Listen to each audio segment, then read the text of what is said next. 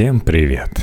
Сегодня хочется рассказать вам историю холдинга «Америка онлайн» и как Стив Кейс строил будущее интернета. Сейчас этой компании как отдельного подразделения нет, а когда-то это был один из крупнейших в США интернет-провайдеров, который был способен конкурировать с Microsoft, но потерял позиции и был поглощен холдингом Verizon. В январе 2016 года в Business Insider появилась даже статья о том, что руководство компании AOL, поглощенной телекоммуникационным холдингом Verizon, всерьез раздумывает о том, чтобы сменить название и фактически создать новый бренд. Но этого не случилось. Российским же пользователям название Америка Онлайн, сокращенно АОЛ, почти ни о чем не говорит. Но влияние конгломерата на развитие интернета и IT-индустрии в целом сложно переоценить.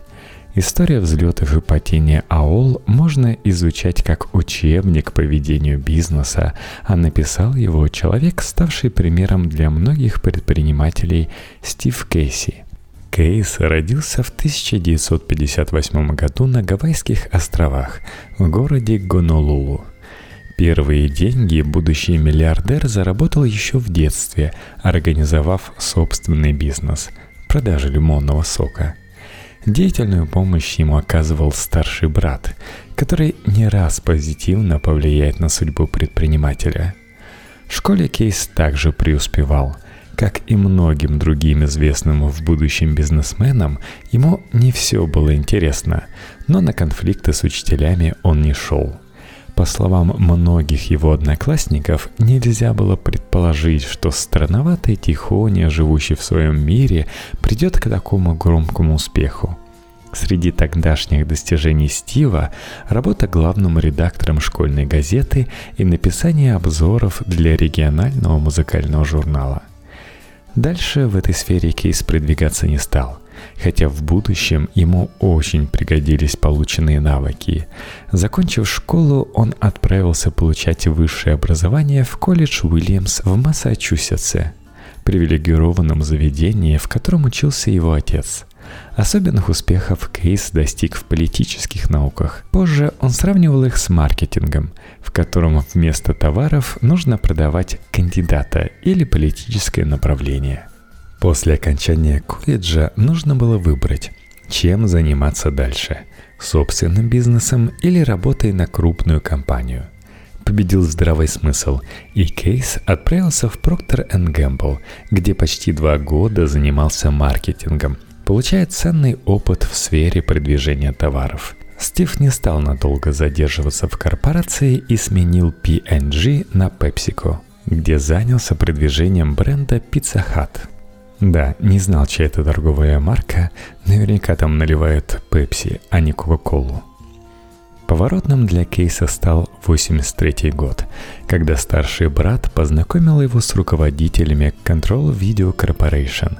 Те как раз искали специалиста по маркетингу, и молодой человек, разбиравшийся в компьютерах и имевший опыт работы в двух крупнейших компаниях, им подошел. Сначала Стив был просто консультантом. Первую встречу с Кейсом хорошо писал в интервью один из директоров CVC – он вспоминает, что Стив выглядел немного замкнуто, но поразил его умением задавать вопросы по существу. CVC занималась выпуском игр для Atari и была прибыльной, пока у игровой компании не начались серьезные проблемы. В 1985 году CVC не смогла пережить кризис и фактически развалилась. Кейс тогда сдружился с еще одним внештатным сотрудником Джимом Кимси. Они поняли, что отлично дополняют друг друга и решили сделать что-то самостоятельно. Объединив вокруг себя оставшихся сотрудников CVC, предприниматели создали Quantum Computer Service. Кимси возглавил компанию, а Кейс занял должность вице-президента. Выбор отрасли, в которой собиралась работать компания, также не занял много времени – Кейс в университете не очень уважал компьютерные науки, но интернет казался ему отличным выбором. Ведь он существенно упрощал коммуникацию, а для общества это крайне важно. Кимси не имел ничего против, и QCS стала поставщиком интернет-услуг. Выбрать сферу – это одно, совершенно другое – получить клиентов. Этим и занялся Кейс, у которого были навыки продвижения продуктов. Конечно, интернет-услуги – это не зубная паста или пицца, но и с ними вице-президент справился – Сначала он получил крупного клиента в лице Commodore, а позже Apple и IBM. Этим гигантам поставляли сервисы Q-Link и PC-Link. Первый из них обеспечивал обмен информацией, а второй был по сути справочно-новостной системой. С Apple AOL стал работать уже после ухода Джобса, до которого Кейс не смог достучаться с предложением сервисом для Macintosh – Успех в сотрудничестве со столь крупными компаниями можно объяснить манерой Кейса представлять услуги бренда. По словам людей, присутствовавших на его презентациях, он выступал с необычайным энтузиазмом и верой в свои разработки, и главы крупных компаний охотно подписывали договоры со вчерашним поставщиком игр. Генеральным директором компании был Кимси, но реальным лидером – Кейс – он с восхищением описывал персоналу перспективы отрасли, подчеркивал, что они создают новое направление в индустрии и поэтому должны работать, не покладая рук. Многие сотрудники АОЛ вспоминают это время с чрезвычайным энтузиазмом, называя речи Кейса опьяняющими – в начале истории бренда нет ничего скандального или выдающегося. Разработчики создавали новые версии ПО, а Кейс искал новых клиентов, пытаясь увеличить прибыль. Естественным шагом в развитии продуктов компании стало их объединение в один сервис. Кейс, развивая бренд, задумался о том, чтобы поменять название, которое ему разонравилось. Он подошел к этому нетривиально и провел голосование – после чего разом отказался от предложенных вариантов, выбрав собственный «Америка онлайн» с удачной аббревиатурой AUL. Кейс стремился перевести жителей США в онлайн. Именно это было его главной целью, эту идею он продвигал среди сотрудников. Прибыльные договоры с компьютерными гигантами помогли Кейсу составить отличное резюме, и он становился узнаваемой личностью в IT-индустрии. 1991 году он вступил в должность генерального директора компании взамен подуставшего Кимси. Последний, будучи на 20 лет старше своего амбициозного вице-президента, не снискал особенной любви подчиненных. Вместо того, чтобы вдохновлять их рассказами о развитии и перспективах, он требовал сиюминутных результатов – Кейс был довольно необычным главой компании. Он не стремился контролировать все детали, перепоручая их своим заместителям. Для него важнее всего было достижение прорывов на интернет-рынке, внедрение новинок и привлечение пользователей. Некоторые считали, что для генерального директора он чересчур нестабилен и много отвлекается – но даже противники предпринимателя признавали его талант предвидеть, в каком направлении будет развиваться индустрия. Приступив к новым обязанностям, Кейс столкнулся с непростой ситуацией. До этого момента бренд существовал как провайдер онлайн-услуг. С началом эры интернета продавать их стало гораздо сложнее. На рынке набирали силу другие аналогичные компании – по аудитории возможностям AOL опережали Prodigy и CompuServe. Последняя вообще считалась отраслевым лидером и имела выходы в другие страны. Мнение критиков мало интересовало Кейса. Он принялся за развитие проекта, который даст AOL дальнейшее продвижение – сайта aol.com. Сначала он стал удобной площадкой для взаимодействия между пользователями сети. Здесь каждый желающий мог узнать новости, получить справку, сыграть в игру и многое другое. Постепенно сайт стал популярен. На нем появилась возможность создавать электронный почтовый ящик и другие сервисы, большинство из которых, правда, были платными. Для некоторых людей в начале 90-х этот портал и был интернетом. Добиться успеха на этом поприще Кейсу помогли, как ни странно, работа в P&G и PepsiCo. Тогда он усвоил один из ключевых принципов бизнеса – ориентированность на клиента. Это известное правило в IT-индустрии того времени использовали далеко не все, ошибочно полагая, что большая часть их клиентов – гики – Но интернет-революция начала 90-х породила новое поколение пользователей, которым нужна была максимальная простота, удобный интерфейс и понятное оформление. Кейс это понимал. Его сервисы повлияли на развитие индустрии – Контракты с лидерами компьютерного рынка и все большая известность бренда ускорили его дальнейшее развитие. В 1992 году произошло первое публичное размещение акций AOL, по итогам которого компания получила около 60 миллионов долларов. Интересно, что на период IPO компанию снова возглавил Кимси. У руководства бренда посчитало, что это позволит AOL больше заработать. Кэссу это решение попытались в мягкой форме объяснить на общем ужине. Тот редко выходил из себя, но это был один из таких случаев. Он резко отреагировал, заявил, что покинет компанию и ушел с ужина. Вскоре, правда, успокоился и принял решение акционеров. Успешное IPO, с одной стороны, позитивно повлияло на рост компании, а с другой привлекло нежелательное внимание Microsoft – Гейтс, у которого были свои планы на развитие интернета, заинтересовался приобретением этих выскочек. Хотя Кейс уже зарекомендовал себя как неплохой переговорщик и специалист по развитию бренда, раньше ему не приходилось сражаться за свою компанию, а теперь предстояла война с серьезным противником, который привык добиваться своего – Многие считают, что борьба с Microsoft обусловила все дальнейшие решения кейса, которые, с одной стороны, позволили компании превратиться в конгломерат, а с другой привели к нескольким неудачным сделкам, вершиной которых станет слияние с Time Warner. Гейтс, в 1993 году обративший внимание на AOL, сразу продемонстрировал свои намерения – вот такой вот альфа-самец. На деловой встрече он недвусмысленно сообщил, что AOL лучше продаться, иначе Microsoft приступит к враждебному поглощению или того хуже, запустит собственные сервисы. Но он слегка перегнул палку. Кейс, лишь казавшийся мягким, категорически отказался это делать, после чего стал готовиться к противостоянию. Гейтс хочет догнать AOL? Кейс ничего не имеет против – Пусть пытается, а сам тем временем займется тем, в чем силен – увеличением числа пользователей. Он стал готовить масштабную рекламную кампанию, которая стартовала в 1993 году. Америка Онлайн запустила пробное распространение своего ПО, чтобы увеличить число подписчиков – Дискеты AOL были практически повсюду, начиная от вкладышей в журналах и заканчивая раздачей на улицах. Кроме того, их еще и рассылали почтой. По слухам, в общей сложности было распространено около 250 миллионов дискет. Когда рекламная кампания стала приносить плоды, Кейс усвоил новый урок.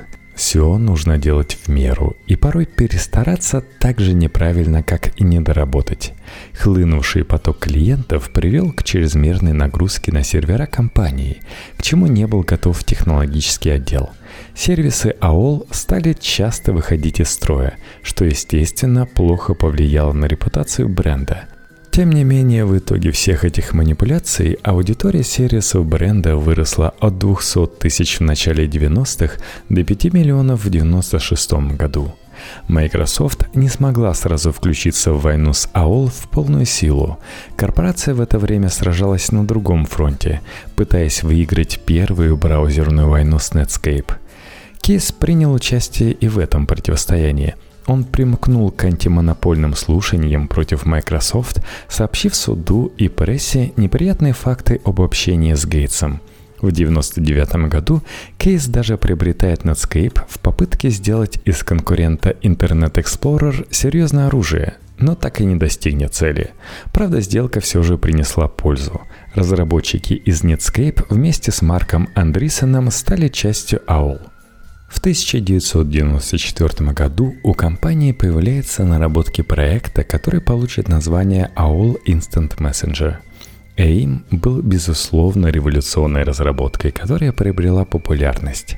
Размер аудитории AOL позволил ей быстро получить серьезную аудиторию. Тем не менее, Кейс и акционеры компании проглядели потенциал проекта – Им казалось дикостью то, что программа бесплатная. Инновационная разработка оставалась для компании побочным продуктом, а создателям приходилось постоянно доказывать ее важность. В итоге AIM не реализовал свой потенциал, а кейс, хотя и проповедовал пользу интернета и установления онлайн-коммуникации, потерял шанс в корне изменить индустрию. В начале 90-х AOL серьезно конкурировала с компанией CompuServe – это был провайдер с собственным порталом, предоставлявший множество интернет-услуг. До выхода Америка Онлайн на IPO CompuServe была в состоянии приобрести AOL и, по слухам, предлагала 50 миллионов долларов. Кейс тогда им отказал и некоторое время читал статьи о том, какой он неграмотный предприниматель. Аналитики ошиблись, и в итоге в борьбе победила AOL, во многом благодаря более гибкой модели работы – CompuServe, вопреки популяризации интернета, взимал с клиентов почасовую оплату за свои услуги. Несмотря на невысокую цену, ежедневный отъем денег раздражал пользователей. Монетизация услуг AOL была такой же, и компания наблюдала постепенное падение числа клиентов, что негативно повлияло на стоимость акций. В 1996 году она упала почти на 70%. В аул была настоящая паника, которую провоцировали еще и СМИ, чуть ли не каждый день объявлявшие, что бренд скоро обанкротится. Кейс тогда проводил мало времени с сотрудниками, ждавшими от него очередной воодушевляющей речи. Он запирался в кабинете с другими руководителями в поисках подходящей альтернативы, в итоге остановившись на ведении месячной подписки. Пользователи, приобретавшие подписку AOL, были вынуждены оставаться с компанией, ведь деньги были уже уплачены.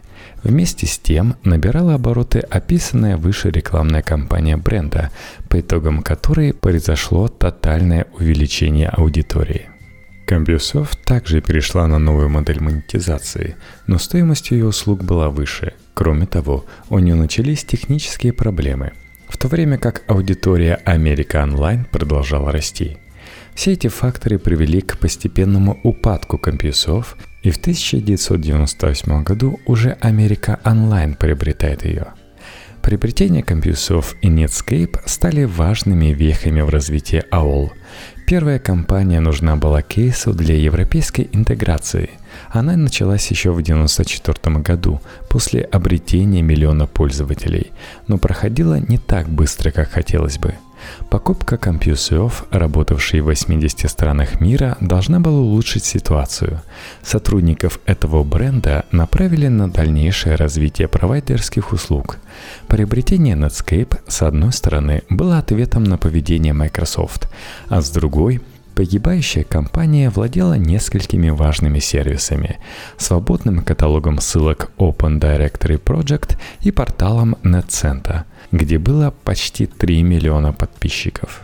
Желание превратить интернет в удобное средство для коммуникации между разными пользователями заставило Кейса обратить внимание на разработанную израильской компанией Merebelis службу для обмена сообщениями ICQ – Возможно, AOL следовал бы вместо приобретения чужого сервиса заняться развитием собственного мессенджера AIM. Но борьба с Microsoft, также претендовавшей на ICQ, заставила Кейса решиться на покупку. Стоимость сделки составила почти 500 миллионов долларов – ICQ, будучи в составе AOL, достигнет пика своего роста, но разрушится под гнетом социальных сетей, конкурентов и неудачных подходов к ее развитию в составе конгломерата. В 1999 году AOL сделала еще одно приобретение.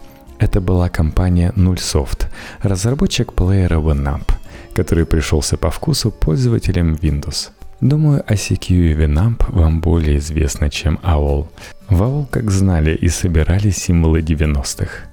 Для Кейса это был еще один способ досадить Microsoft, снова перебив цену гиганта. Команда OneUp уже согласилась войти в состав конгломерата из-за того, что Кейс был известен как оппонент Билла Гейтса и один из популяризаторов интернета. Сработаться с AOL Nullsoft не удалось. Сказалось различие взглядов у руководства холдинга и программистов, выступавших за свободный интернет. Кейса интересовал именно Winamp – в то время как Френкель, основатель Nullsoft, собирался создать пиринговую сеть наподобие Napster. Эту идею блокировал совет директоров AOL. Компания тогда начала готовиться к сделке с Time Warner, которая боролась с пиратством. Но запреты Френкеля не пугали, и в 2000 году он выложил в интернет свою разработку под названием Gnutella. Спустя сутки представители AOL убрали ее из сети, но сервис успел скачать около 10 тысяч человек, его распространение продолжалось. В дальнейшем Френкель доставит АОЛ еще много беспокойства, а большинство попыток заработать на Винап, которые предпринимала компания, не достигнут своей цели. В общем, эта покупка принесла АОЛ больше проблем, чем пользы. Эх, лучше бы Билл Гейтс Winamp купил. Представляете, если бы Winamp был стандартной программой Windows.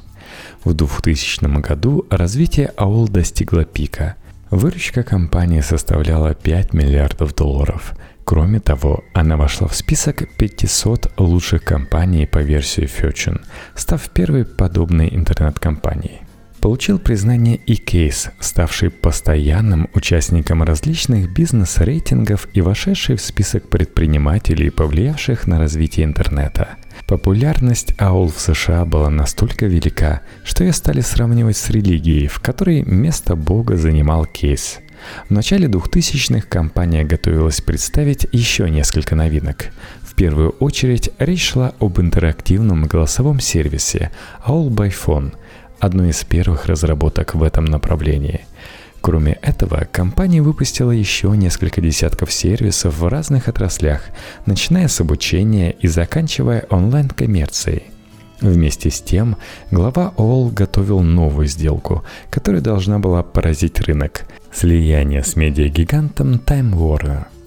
Но в это самое время как раз критически раздувался пузырь доткомов. Стоимость AOL была серьезно переоценена – тем не менее, Time Warner, подобно другим крупным игрокам, поверила в возможности IT-индустрии и в Стива Кейса с его репутацией визионера и идеей «Наши технологии и ваша информация, вместе мы изменим мир». Руководители Time Warner не могли отказаться – более того, главенствующую роль в объединенном конгломерате они приложили именно АОЛ и ее генеральному директору. Некоторые обозреватели назвали сделку между медиагигантом и интернет-холдингом историей о том, как рыбешка проглотила кита. Впрочем, от должности генерального директора Кис все же отказался, став вместо этого председателем совета директоров – Совершение сделки и одобрение ее соответствующими органами проходили под пристальным вниманием общественности. АОЛ объявили неуязвимой для Microsoft и других корпораций. Кейс обещал революцию и тектонический сдвиг в сфере информации. Выступая на публике и перед своими сотрудниками, предприниматель рассказывал о новом интернет-буме, о тотальном переходе на цифровой контент и будущем росте влияния интернета на жизнь человечества – тем не менее, надежды на успех объединения не оправдались. Завершение сделки произошло в конце 2000 года, а уже в следующем году начались серьезные проблемы.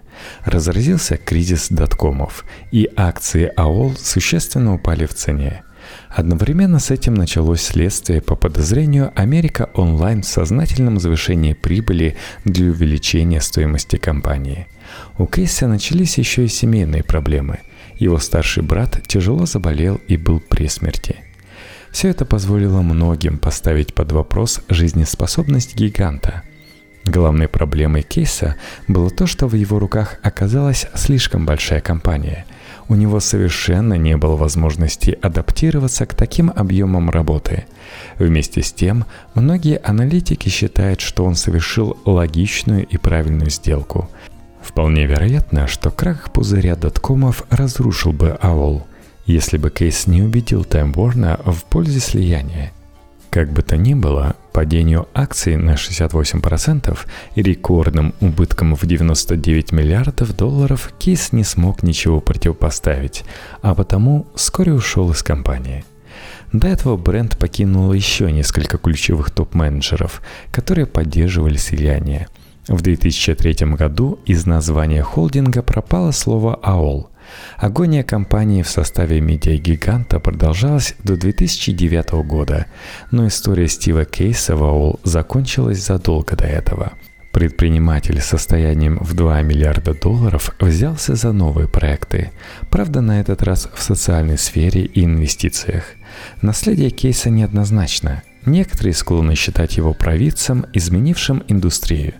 Другие – хорошим продавцом, который начал предлагать свои сервисы и услуги в нужный момент. Тем не менее, влияние Кейса на развитие интернета до сих пор считается бесспорным – в дальнейшем бренд развивался уже без своего основателя и вдохновителя. Частая смена руководства в Time Warner не способствовала эффективной работе с брендом в составе компании. AOL все еще можно было назвать передовой, но она потеряла лицо, перестала быть религией, превратившись в просто огромную корпорацию – Некоторые бывшие сотрудники бренда считают, что с потерей кейса AOL лишилась души, но корпоративные отличия с Time Warner не исчезли, поэтому компании так и не сработались. Вопрос, были ли перспективы у объединенной компании, работая в ней остается дискуссионным. После всех перипетий с Time Warner бренд вошел в другой холдинг – Verizon. Позиции AOL по-прежнему достаточно сильны, учитывая возможности компании в сфере интернет-рекламы и наличие изданий вроде TechCrunch и Huffington Post – Бренд сменил название, отказавшись от Америка Онлайн и оставив лишь аббревиатуру. Было совершено несколько громких поглощений и заключены общие рекламные договоры с Microsoft. Наверное, так Билл Гейтс закрывал свой гештальт. Дела AOL в качестве медиакомпании идут неплохо, Прибыль превышает 100 миллионов долларов. Тем не менее, многие считают, что AOL потеряла свою революционность, и если раньше она выступала как новатор в разных отраслях, то теперь просто стремится не отстать. Одну из известнейших в истории неудачных сделок все еще помнят, и название компании редко упоминается в изданиях без пометки о ее крупнейшем проколе – но представьте, общая сумма сделки века по объединению компаний составила 350 миллиардов долларов. Сейчас AOL стоит 2 миллиарда, а тогда 240. Напомню, что WhatsApp покупали за 16. Но найдется немало людей, которые могут вспомнить AOL и как одного из первых провайдеров, и как поставщика других электронных услуг вроде почты, мессенджера или проигрывателей, а также как соперника Microsoft, проигравшего скорее времени, чем гиганту. AOL останется в умах людей как компания, воплотившая громкие слова «Америка Онлайн» в реальность.